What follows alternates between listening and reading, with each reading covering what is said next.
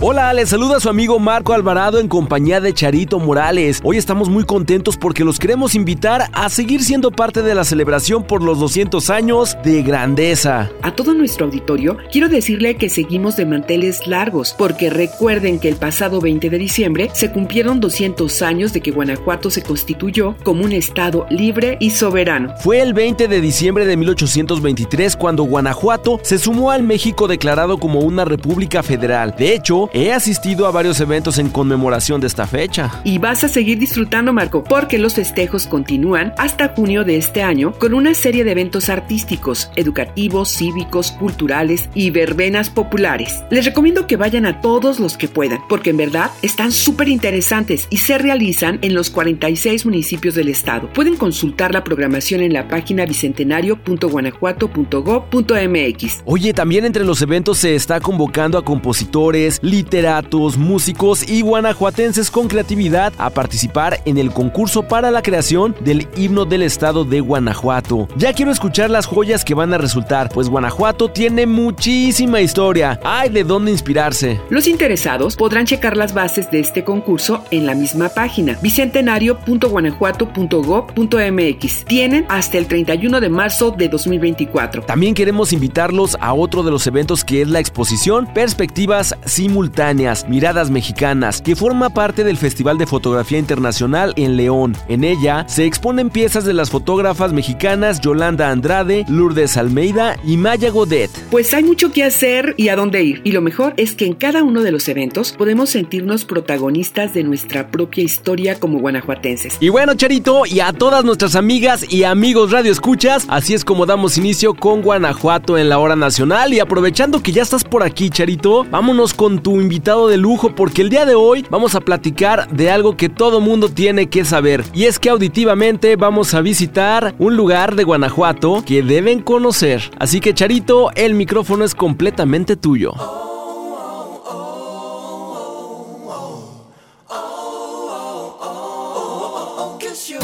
Queridos radioescuchas de Guanajuato en la hora nacional, ¿cómo están? Muy buenas noches. ¿Qué tal su domingo? Deseo de verdad que magnífico. Hoy quiero compartirles que nos acompaña el doctor José Eduardo Vidaurri Arechiga, cronista de Guanajuato Capital. Él es historiador, maestro en investigación educativa, especialista en antropología cultural y doctor en turismo. Doctor, qué gusto que nos acompañe. ¿Cómo está? Muy bien, muchas gracias, Chayito, con el gusto de poder estar con ustedes y con todo tu auditorio. Bueno, tantas cosas maestro, que usted nos puede compartir. Pero esta noche hablaremos del Mineral de la Luz, un pueblo que definitivamente es tradición religiosa, ya quien hace unos días nombraron Barrio Mágico. Maestro, platíquenos por favor, ¿cuándo se funda Mineral de la Luz? Bueno, el Mineral de la Luz tiene verdaderamente una historia grande y larga. Se va a comenzar a desarrollar a partir casualmente luego del descubrimiento de la primera mina en el distrito minero de Guanajuato, la mina de San Bernabé, que se descubrió el 11 de junio de 1548, así que son 476 años nada más y nada menos de historia la que tiene el mineral de la luz. Y bueno, le costó trabajo al principio, obviamente debemos de imaginar que es un poblado que se empezó a desarrollar cuando todavía ni siquiera existía camino, luego apareció por ahí Sebastián de Aparicio para empezar a trazar partes de la ruta de eso que conocemos como el camino real de tierra adentro o la ruta de la plata y bueno, pues este mineral de la luz quedaría precisamente en uno de los pasajes de este gran camino de la plata. Maestro, usted platicaba cosas muy interesantes acerca del mineral de la luz justo el día en que es nombrado barrio mágico que me encantaron y que me encantaría que compartiera con nuestro auditorio. Hablaba de cuántos habitantes llegó a ver en Mineral de la Luz, inclusive hablaba de tiendas muy importantes eh, que hubo, mencionó una ferretera, mencionó el ancla de oro. ¿Podría contarnos al respecto, por favor? Sí, por supuesto, con mucho gusto. Mira, el mineral de la luz empezará a tener todo de su lado a partir de 1839, 1840 aproximadamente, cuando comienza una extraordinaria bonanza en ese mineral. Es decir, el distrito minero de Guanajuato se encontraba deprimido económicamente, las minas habían quedado muy dañadas después de la guerra de independencia y el haber dado con el clavo de plata en las minas de la luz a principios de la década de los 40 del siglo XIX fue espectacular. La población creció con mucha velocidad, se establecieron grandes comercios, el mineral de la luz se convirtió en una potencia económica que alcanzará por allá de 1850 aproximadamente unos 20 o quizá 25 mil habitantes. Esto permitió que se desarrollara como una importante ciudad con su plaza de toros, con su palenque de gallos, con su oficina del registro civil. Llegan incluso a gestionar las autoridades de la luz el convertirse en un municipio independiente del de Guanajuato, contando con su jefe político, con dos síndicos, con dos regidores. Y bueno, naturalmente el comercio que se vivía en ese momento en el mineral de la luz era extraordinario. Luego viene una vez más un poquito la decadencia. Por allá de 1870, empieza a disminuir el número de habitantes, los grandes comercios que existían en el mineral de la luz, como la ferretería El Toro, que se llamaba así originalmente, se traslada a esta ciudad de Guanajuato en donde recibe el nombre de El Nuevo Mundo. Y bueno, se traslada también otra tienda, una tienda muy prestigiada, El Ancla de Oro, que tiene su origen en la luz y que finalmente termina estableciéndose también en esta ciudad de Guanajuato. Y fue, bueno, un pueblo muy golpeado por la Revolución Mexicana. Cándido Navarro los atacó en más de tres ocasiones en el Mineral de la Luz. Fueron víctimas de la presencia de muchos bandoleros en esta época de la Revolución Mexicana. El Mineral de la Luz padeció también con mucha inclemencia los ataques durante la Guerra Cristera y encontraremos que aproximadamente hacia 1929 la luz alcanzará a tener una población que no llega ni siquiera a los mil habitantes. Se elimina la función que tenía la jefatura política, el ayuntamiento del Mineral de la Luz y se decide que debe de reintegrarse al municipio de Guanajuato, que es a donde pertenece ahora como una comunidad minera con un extraordinario sabor por su arquitectura, por sus costumbres, por sus tradiciones y pues por todo lo que podemos aprender de una ciudad minera como el antiguo pueblo del Mineral de la Luz. Mineral de la Luz, el emblemático punto donde comienza la ruta histórica de la minería. Doctor, ¿cuál es la importancia para este poblado al haber recibido el pasado 17 de enero el nombramiento como barrio mágico? Bueno, mira, el Mineral de la Luz tiene por sí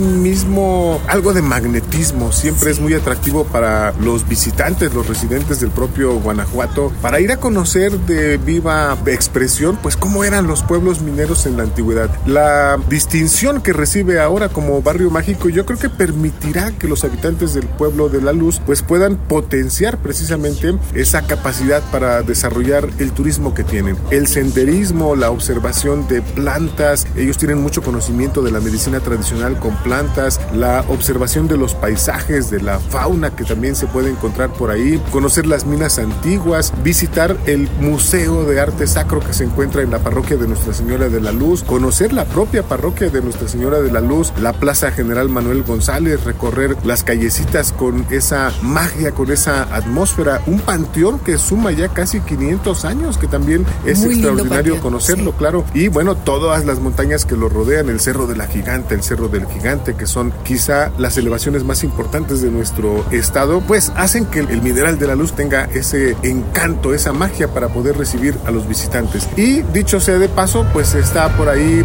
el parador turístico que nos lleva al Cristo Rey de la Montaña, este monumento votivo nacional que recibe cientos de miles, un poco más de dos millones y medio de visitantes al año. Entonces, estamos a un pasito de tenernos un poco en el mineral de la luz, nos permitirá reconciliarnos con nuestra historia. Por otra parte, doctor Vidaurri, como usted lo mencionaba, este nombramiento de Mineral de la Luz como barrio mágico suma a la oferta turística de esta ciudad patrimonio. Usted ya mencionaba algunos de los atractivos que podemos encontrar. Me gustaría que nos dijera cómo llegar a Mineral de la Luz. Sé que hay varias vías, pero ¿cuál es la más cercana? La más cercana, mira, la más cercana es tomar la carretera que nos conduce al Mineral de Valenciana, extraordinario lugar también, tomar la desviación que nos conduce hacia el Cristo Rey de la Montaña y a escasos 7 kilómetros estarán encontrándose con el Mineral de la Luz y podrán tener esta experiencia extraordinaria de conocer uno de los pueblos más antiguos de nuestra entidad. Y bueno, si van en su vehículo es muy fácil, la carretera está bien acondicionada para poder llegar con facilidad, hay buena buena señalética. Si quieren ir en otro medio de transporte, cada 30 minutos salen los camiones que conducen a la montaña de Cristo Rey y hacen una estación en el Mineral de la Luz. O sea que no hay pretexto para ir a visitar lo más pronto posible este extraordinario mineral. Él es el doctor Eduardo Vidaurri, cronista de la ciudad. Hoy nos ha descrito de una manera perfecta el poblado del Mineral de la Luz, piedra fundamental de nuestra historia. ¿No es así? Así es, piedra fundamental. Ahí comenzó la historia en 1548, cuando se descubre la mina de San Bernabé y nace el cimiento de lo que es hoy el Mineral de la Luz. Maestro, nos encantaría escucharlo en próximas transmisiones. ¿Cómo ve? ¿Acepta la invitación? Con mucho gusto estamos dispuestos a platicarles mucho sobre nuestra historia, nuestras tradiciones y nuestros personajes. ¿Algo más que desea agregar?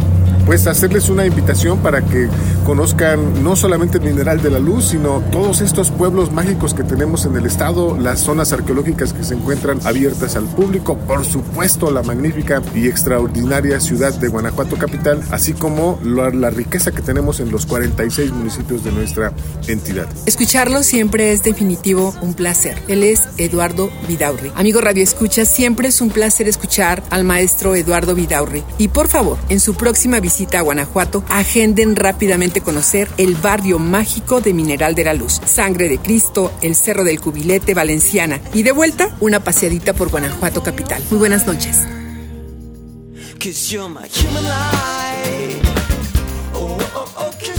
Charito, muchísimas gracias por esta buena entrevista y nos vamos inmediatamente con mi estimadísimo Pablo Buzo del Congreso del Estado que ya nos tiene una cápsula muy especial. Un abrazo para ti mi querido Pablo, platícanos de qué se trata la cápsula de esta semana. ¿Qué tal Marco? Un gusto saludarte a ti y a todo el equipo. De nuevo en este espacio que nos brindan al Archivo Histórico de Guanajuato en la hora nacional. Lo saluda Pablo Buzo Muñoz con información de Samantha Correa Gutiérrez. En esta ocasión recordaremos algunos de los acontecimientos que llevaron al entonces presidente de la República Benito Juárez a nombrar provisionalmente a la ciudad de Guanajuato como capital de la República Mexicana. Todo comienza el 5 de febrero de 1857 en México. Se promulgó la Constitución Federal de los Estados Unidos Mexicanos. Esta carta magna de corte liberal afectó sustancialmente los intereses de los conservadores que en ese momento respaldaban sus pretensiones políticas en la cercana relación que sostenían con el clero. En este contexto,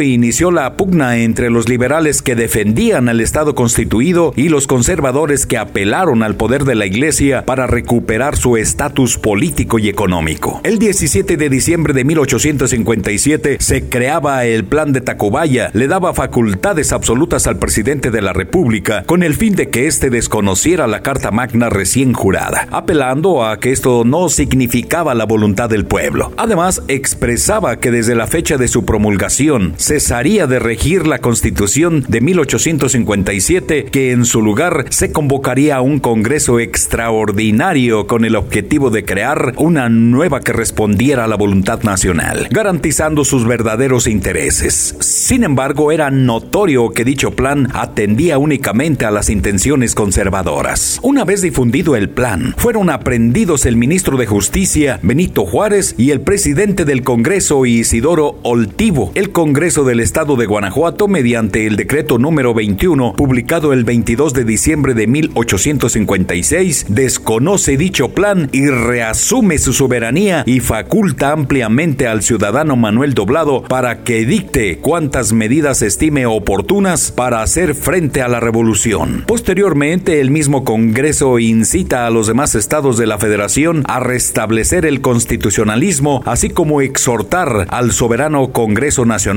para que se reúnan y continúen con su ejercicio. El 17 de enero de 1858 se desconoce la autoridad de Ignacio Comonfort y se pone en libertad a Benito Juárez y al mismo tiempo se le hace entrega de la presidencia constitucional de la República que le correspondía recibir por ser presidente de la Suprema Corte de Justicia y secretamente deja la Ciudad de México para el 19 de enero del mismo año se instala en la ciudad de Guanajuato declarando la provincia tradicionalmente capital de la República. Convoca a los supremos poderes y nombra ministros de gobernación a Santos de Gollado y de Relaciones a Guillermo Prieto. Después de varias celebraciones en la ciudad, así como representaciones teatrales en honor al presidente y debido al movimiento de fuerzas en el país, decide abandonar la ciudad a finales de febrero del mismo año. Si quieres conocer sobre esta y otras efemérides, te invitamos a conocerlas en nuestro acervo documental en la página del Congreso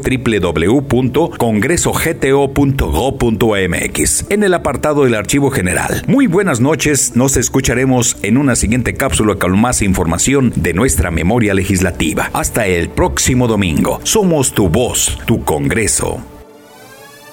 Muchísimas gracias al Archivo Histórico del Congreso y a ti, mi querido Pablo, y a todo el equipo que siempre están comprometidos con traernos excelente información. Y ahora saludamos a Janet Ruiz, que ya está por aquí en los micrófonos, lista para platicarnos de un tema muy interesante.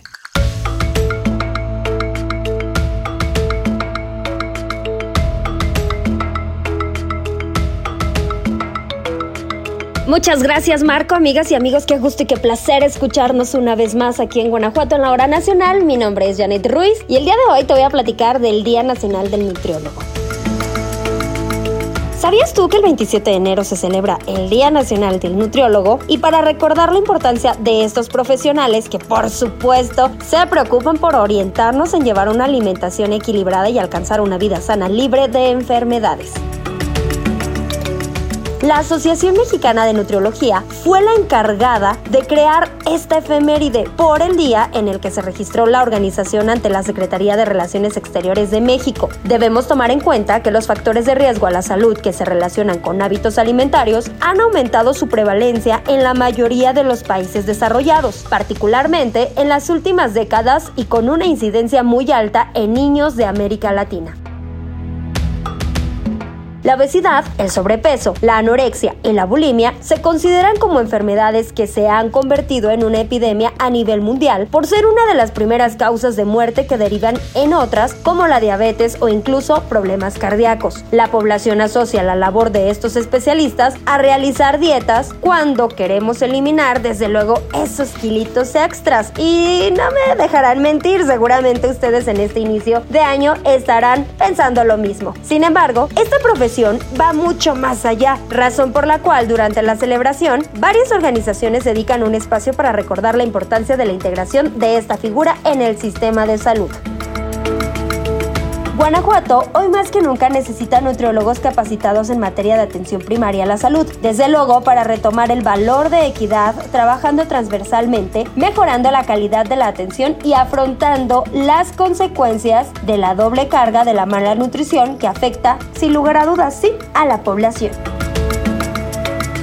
Por eso recordamos el día de hoy, 27 de enero, el Día Nacional del Nutriólogo y por supuesto de todas las nutriólogas. Así que muchas, pero muchas felicidades. Estoy seguro que todas y todos en alguna ocasión hemos llegado a convivir con alguno de ellos. Bueno, pues es parte de la información, mi querido Marco. Regreso contigo, no sin antes hacerles esta invitación de siempre. Una, que descansen por lo menos sus 8 horas. Dos, la próxima semana los espero con más información. Y por supuesto, tres, a seguir seguirnos en redes sociales. Los espero en X. Me encuentro como arroba Janet-RP. Janet con doble N. Me va a dar mucho gusto saludarlos. Que pasen una excelente noche. Regresamos contigo, Marco. Janet, muchas gracias por esta buena información. El próximo domingo, por supuesto que aquí te vemos. Y claro que vamos a dormir nuestras 8 horas como debe ser. Y antes de finalizar el programa, ya llega Hugo Aldair con una cápsula que nos envía el archivo histórico del Ejecutivo. Y la verdad es que estoy seguro que les va a encantar por que vamos a hablar un poquito de la historia de la Feria de León, Guanajuato.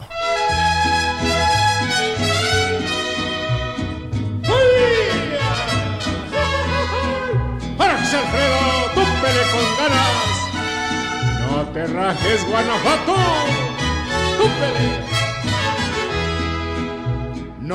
Muy buenas noches, amigas y amigos de Guanajuato en la hora nacional. Es un gusto y un placer estarles saludando nuevamente en una emisión más de este su programa, Guanajuato en la hora nacional. Les voy a platicar sobre la tradicional Feria Estatal de León, su feria con su jugada. Y llorando se acaba, por eso es que en este mundo Aparte de los propósitos y los buenos deseos, el comienzo de cada año trae consigo para los guanajuatenses la emoción de asistir a la Feria de León. La expectativa es grande desde meses antes para conocer qué artistas se presentarán en sus diferentes foros, de los nuevos juegos mecánicos y prepararse para adquirir novedades artesanales, gastronómicas y demás productos de nuestro estado y otros lugares. Todo concentrado en el recinto ubicado en el Boulevard Adolfo López Mateos, espacio que alberga una tradición de hace siglos.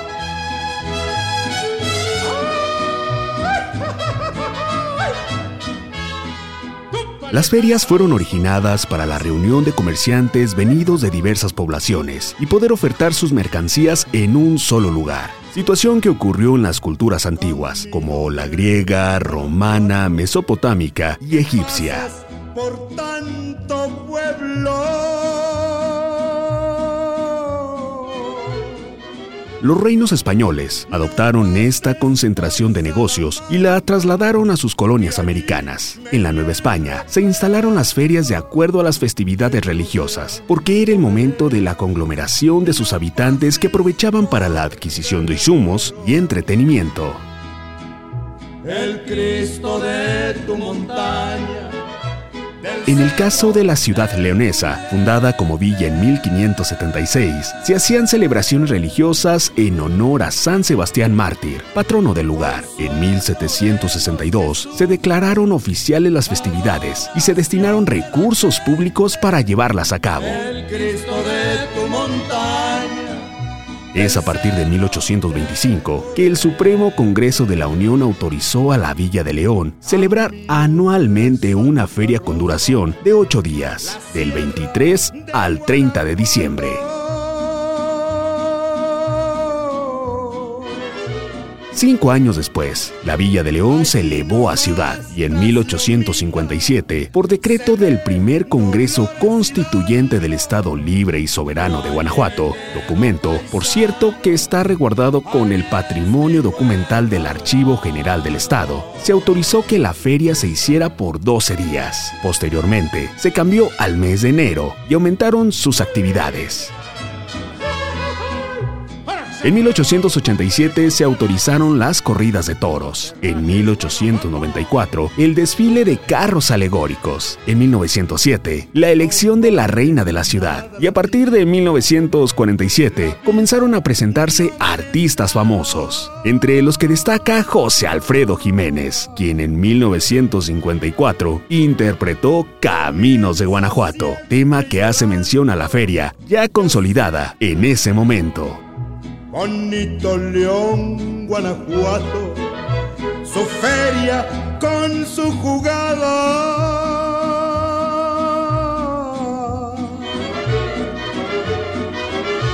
Allí se apuesta la vida y se respeta al que gana.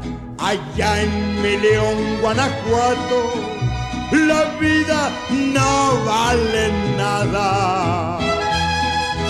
Hay que mencionar que este evento ha tenido algunas interrupciones debido a las inundaciones de la ciudad ocurridas en 1889 y 1926 por la Revolución Mexicana de 1914 a 1916 y por el luto a los mártires del 2 de enero en 1946. ¿Qué pasas por tanto pueblo? Del 12 de enero al 6 de febrero puedes gozar de los eventos en sus diversos foros, comprar zapatos, artículos de piel y una gran variedad de productos regionales. Cuando la visites, sabrás la importancia que tiene la feria estatal para nuestra economía y sobre todo, como lo has escuchado, que es un evento avalado por siglos de tradición. El Cristo de tu montaña. ¿Qué les pareció esta cápsula informativa que nos envía el Archivo Histórico del Estado de Guanajuato, elaborada por el área de investigación de la Dirección de Patrimonio Documental? Así es que no se pierdan este año tener la oportunidad de visitar la Feria Estatal de León, en donde van a poder pasar momentos espectaculares con toda su familia. Yo soy Hugo Aldair y no le cambies porque tenemos más temas de gran interés aquí en tu programa, Guanajuato en la Hora Nacional. Seguimos con Hugo, muchísimas gracias de verdad por esta buena información que nos compartes y que por supuesto nos envía el archivo histórico del Ejecutivo.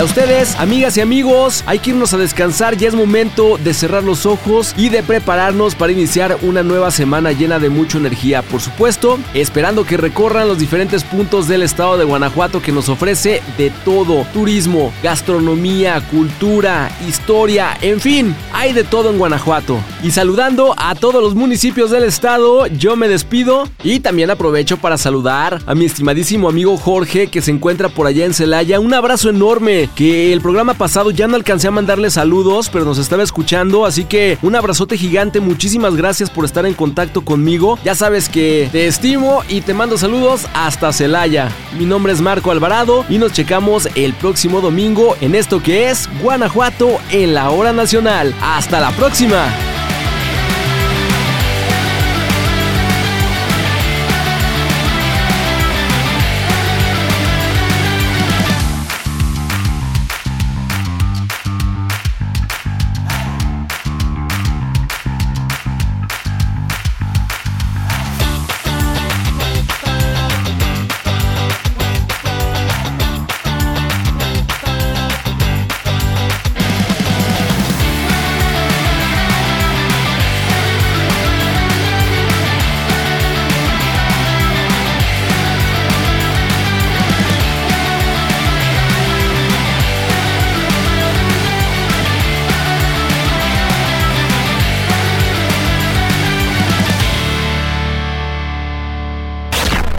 Guanajuato en la hora nacional. Guanajuato en la hora nacional.